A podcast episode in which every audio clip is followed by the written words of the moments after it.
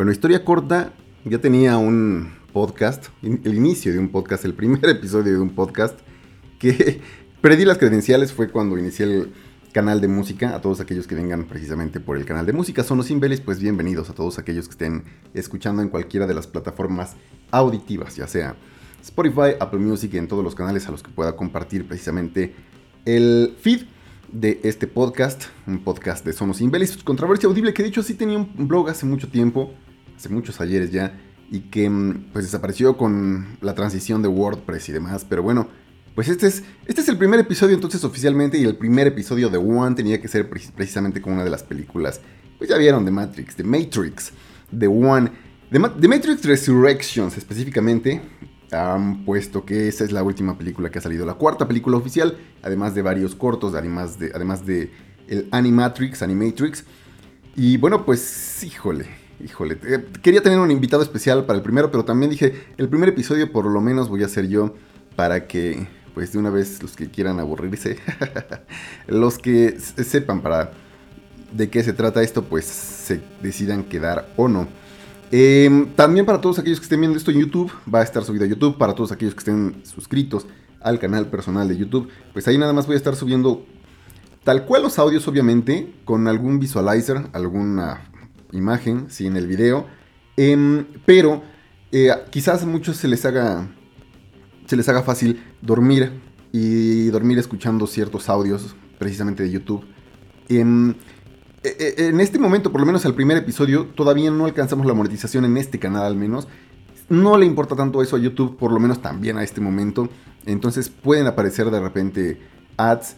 Se los digo para que pues tengan cuidado, no sea que estén durmiendo, escuchando mi melodiosa voz y de repente suelten un, un ad Em, voy a intentar ser muy cuidadoso con los ads en YouTube, pero, pero pues sí, eh, eso pues sí deben saberlo. Seguramente ya lo saben, hay algunos episodios en los que sin monetización o algunos canales, por ejemplo, de meditaciones, de chistes, de igual podcast, em, no ponen monetización y sin embargo, pues YouTube decide por ahí meterlas. Es su, es su, es su plataforma, vamos, desde luego están en su derecho, pero pues es, queda ahí entonces nada más la advertencia.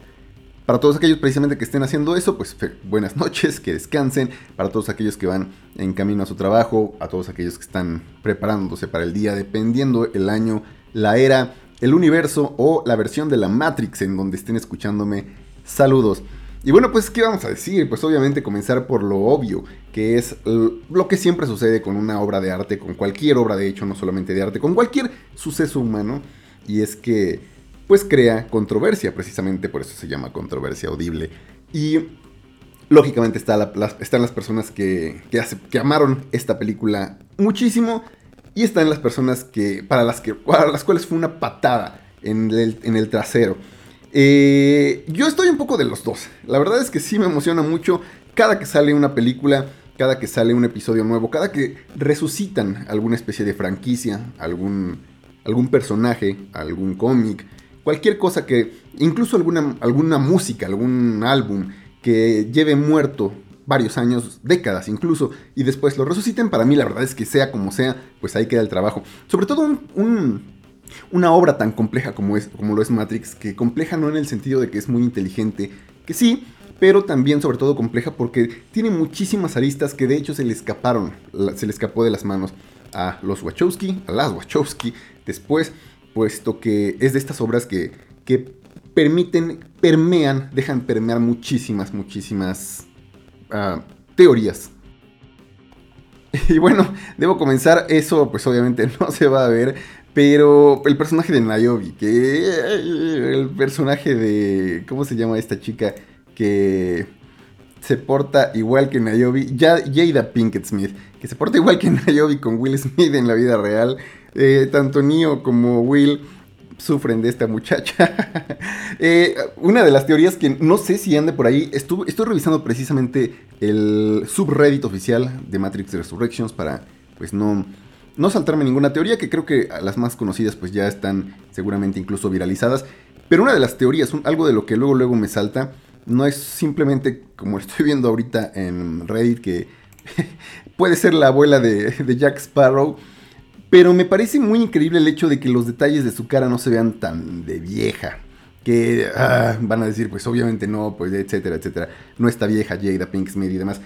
Pero para, para el Engine 5, para lo que hemos visto de cómo ha avanzado la tecnología, no solamente para los productos de The Matrix como, como los videojuegos, para la, misma tecnología que se utiliza dentro de la película Resurrections, me parece un detalle que, si bien no es como para decir, ah, se les pasó demasiado por alto, es un error garrafal, eso sí permite, creo, eh, el hecho de que se puedan conjeturar ciertas teorías, como el, para, yo estaba muy, muy, muy conforme con la teoría que no es canon, desde luego, de que incluso Zion, incluso este pueblo, incluso la, raza humana que protegía eh, Morpheus en, en la primera trilogía, no era real, eh, sino que era otra, otro nivel de la Matrix. Y sobre todo eh, hubo muchísimos grandes, grandes. No, no, bueno, no sé si fueron em, los que sacaron las primeras teorías, por ejemplo, este chico MathPat, el de Movie Theories, precisamente de YouTube, que creo que algunas de ellas eh, eran sacadas de Reddit, él precisamente la citaba,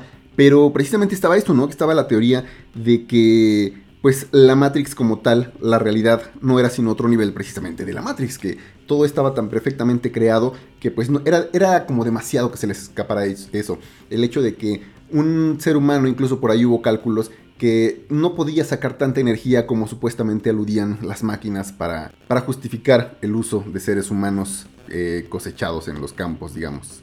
Pero bueno, eh, sea simplemente un error, simplemente algo que se les pasó, algo que no fue tan cuidado, que la verdad es que tampoco se ve tan mal para la saga de Matrix sí siento que es algo que sí se... Sí salta a la vista luego, luego. Pero sí, esa parte la verdad es que sí me dio para pensar muchísimo. Una parte que... La parte que amé. vamos con las partes que amé, que son, por ejemplo, las peleas. Las peleas. El hecho de que Neo estuviera como una especie de, de avatar que tiene muchísimos poderes y sin embargo aquí lo vemos un tanto disminuido. Creo personalmente que las elecciones de vida de Lana Wachowski le han hecho pues también hacer un poco, no menos, pero sí darle más importancia en esta película a Trinity que a Neo. Y eso se nota muchísimo en el personaje, se nota muchísimo en el peso que tiene sobre la historia, que esa pues es una parte, ahora vamos con un contra que sí me hace un tanto de ruido, sobre todo, sobre todo siendo una película de la cual no se tiene seguro, no se tiene, Warner Brothers estaría anunciando por todo lo alto que sería una nueva trilogía en caso de que así lo fuera. Yo creo que sí va a haber más películas. Y es que esta película realmente no hace nada. Vamos, ya estamos en terreno de spoilers. Creo que obviamente si están escuchando esto es porque ya la vieron o porque no les interesa el ser spoilado sobre esta película. Pero sí, esa parte me parece, si no un hueco dentro del argumento, que finalmente, incluso si sirve simplemente para la mera nostalgia, simplemente para recordar, para darle un nuevo giro, para darle un nuevo no me parece que sea un cierre, pero incluso si se intentó dar un cierre a la historia, mm, yo estoy de nuevo conforme, no siento así como, como ganas de entrar a, Twitter y despodricar contra Lana Wachowski o contra los guionistas. La verdad es que me parece un, buen esfuerzo, una buena adición a la, a la saga de The Matrix, pero no se hace nada en la película. Vamos, que no persiguen algo realmente bueno, realmente con propósito, parafraseando al, Merovingian, que por cierto ahí sale, esa también me, pareció una inclusión perfecta, incluso con esta, esta especie de, de aura, el, el, mismo, el mismo outfit de exiliado que presenta Merovingian, que es completamente opuesto a lo que era ahí acompañado de Mónica. De Mónica Bellucci en las primeras. Fue en Revolutions precisamente, creo, ¿no? Vamos, ni siquiera era liberar a Neo. Creo que los generales estaban dando por sentado que algún día iba a regresar Neo, iba a salir, a escapar de la Matrix. Em, más bien el propósito de la película es que se encuentren tanto Neo como Trinity, que de nuevo me parece que sirve más para, para fines de nostalgia que realmente para un propósito argumental. Eso, y bueno, después la inclusión del nuevo, el nuevo Morpheus que está basado un poco en el Morfeo, le voy a llamar, que está basado un poco tanto en Morfeo, el Morfeo original que nosotros conocimos, como en el código de, agente Smith. Que ahí debo decir, una parte me encantó y una parte no me encantó, que es la inclusión del nuevo Smith. Perfecto, la, la forma en la que en la que sigue manteniendo incluso estos estos modismos, estos... Hasta los fonemas sonomásticos, sin ir más lejos. Pero mm, eh, eh, eh, Morfeo me parece, el nuevo Morfeo es... Híjole, es un chiste básicamente. No por, no por el personaje, es más por la forma en la que está escrito, que es como, como un Morfeo resucitado, pero que mantiene algunas cosas, mantiene obviamente eh, los recuerdos de Morfeo como tal, y sin embargo es alguien que de repente cuyo propósito se, desvanece demasiado rápido. De hecho, al final no hay ninguna, ningún tipo de nostalgia como tal. Em, Neo parece reconocerlo en un momento, después el hecho de que lo haga pelear y le ofrezca, de repente se ponga un poco en el papel del primer Morfeo que ya obviamente había dejado de lado, me parece ahí sí un poco de vacío, al final de repente ya se elude por completo el personaje y el nuevo arquitecto, el informante, el... ¿cómo se llama? el analista, que de hecho, pues creemos, bueno, creo yo que es el nuevo arquitecto, puesto que hace referencia a su predecesor y a su Matrix, que también sabemos el, ese personaje, pese a que solamente aparece un pedacito, me parece uno de los mejores personajes de la primera trilogía. Y de nuevo, el arquitecto mm, sí me parece una buena adición aquí. una, nueva personificación me parece genial en él y en, en, Smith.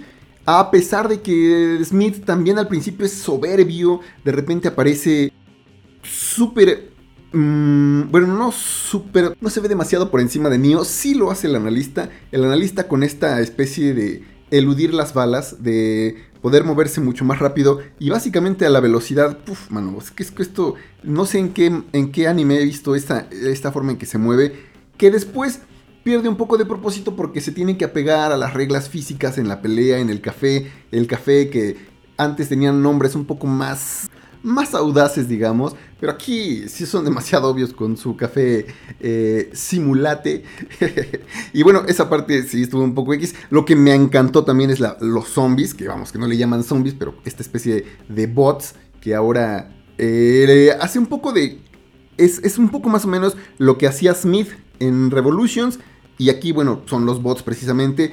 También de repente Mm, eso me estaba pareciendo algo que no, que no tenía mucha concordancia con la historia.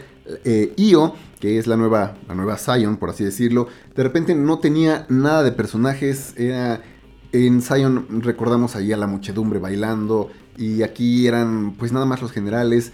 No sé, sí me parece, me parece, sigo pensando que Io sí sirve para propósitos más como de sembrar, sembrar deliberadamente las dudas como para dejar abiertas muchas teorías. Pero bueno, decía el agente Smith al final que viene a ayudar a Neo, que él mismo, él mismo hace referencia a la ayuda que ahorita vamos con esa parte de la cuarta pared, que ahí ya, ya la cuarta pared ya no existe para... Ah, es una pared digital también aquí en Matrix Resurrections, pero sí, el agente Smith viene de más de el top a menos también...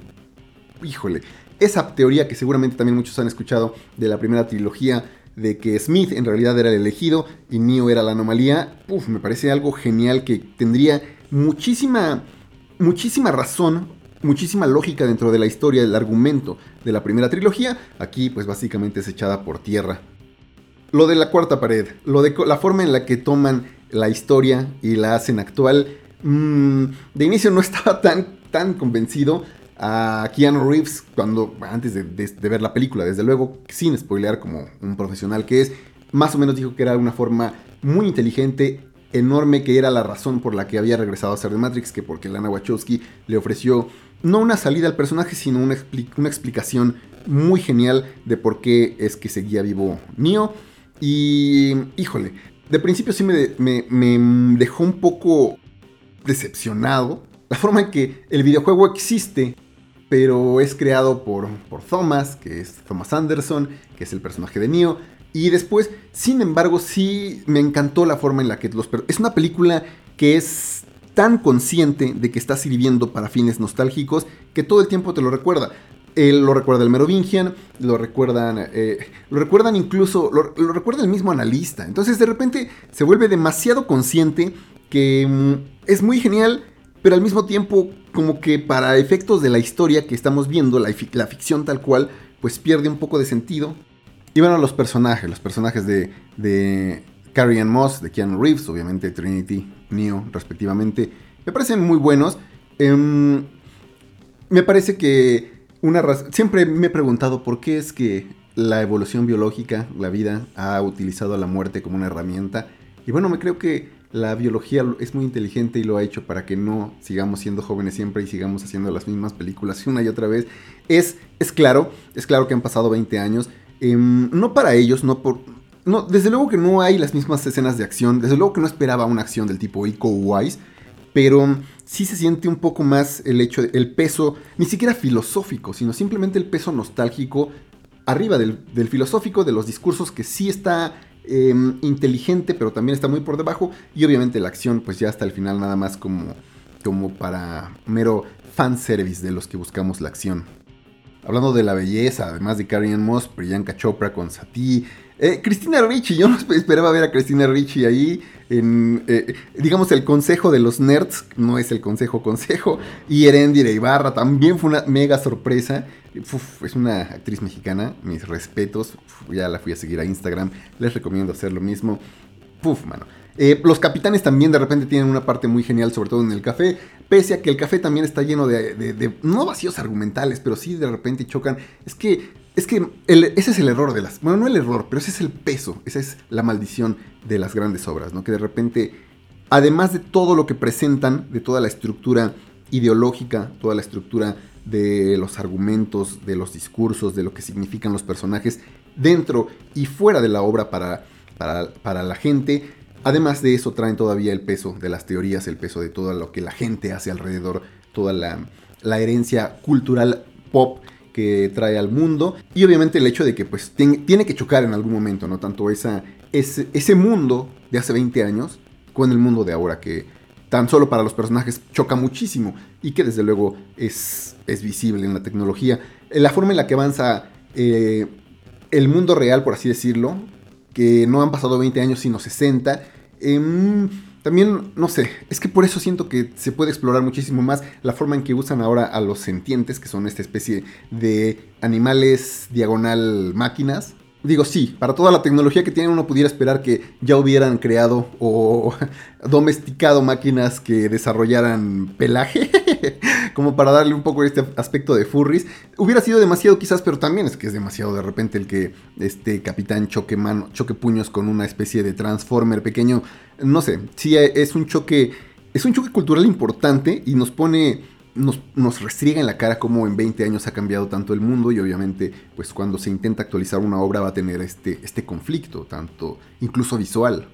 Hablando de la belleza, la forma en la que van recreando un poco, van incluso regresando un poco a lo que era el mundo antes de, antes de, antes de los eventos incluso de Animatrix, que fue cuando se oscureció el cielo por los humanos, eh, que, el, que el hecho de que empiecen a sembrar fresas, a cultivar fresas, a hacer crecer fresas literalmente, básicamente de la nada. El hecho de que empiecen a crear una especie de cielo, el Biosky, eso, esa parte me parece preciosa, muy preciosa visualmente de nuevo y preciosa en el sentido de cómo, cómo pueden los humanos subsistir incluso en las condiciones más adversas. Hay muchísimas, hay muchísimas formas de discurso que utiliza eh, creo que Lana Wachowski y además los escritores para también enfrentarse un poco con la realidad. Creo que los bots también precisamente sirven por ahí un poco de eso acerca de lo que sucede actualmente en las redes. Es decía una película muy consciente. Y pues eso, digo, vamos, es, es una película que desgraciadamente vi en, en, Paramount. Y desgraciadamente porque, bueno, sí hubiera preferido, fui a ver No Way Home al cine. La verdad es que hubiera cambiado eso, mejor hubiera ido a ver eh, Matrix Resurrections al cine. Creo que todavía está al momento en que sale este episodio, así que quizás vaya a verlo. Es algo que es de nuevo algo algo genial, es una de las pocas, pocas sagas que conozco que son tan abiertas con, la gente, que permiten que la gente colabore, que mm, colabore, por decirlo de alguna, alguna, manera, con tantas teorías, y al mismo tiempo se ve, digamos, ilesa casi, sin afectarse tanto del, del, que dirán, porque es una película que ha sido recibida con, pues, de manera muy polarizada, lo decía al principio, y, bueno, mi apuesta precisamente en este primer episodio es que seguramente habrán más películas. Por lo menos otras dos espero. Quizás sea parte del secretismo con el que llevan, eh, con, el que lleva Lana Wachowski precisamente la historia con, su, con su reparto. Pero creo que sí es muy posible que, que la gente, e incluso con la mediana aceptación que tenga, que puedan firmar una segunda, una tercera película.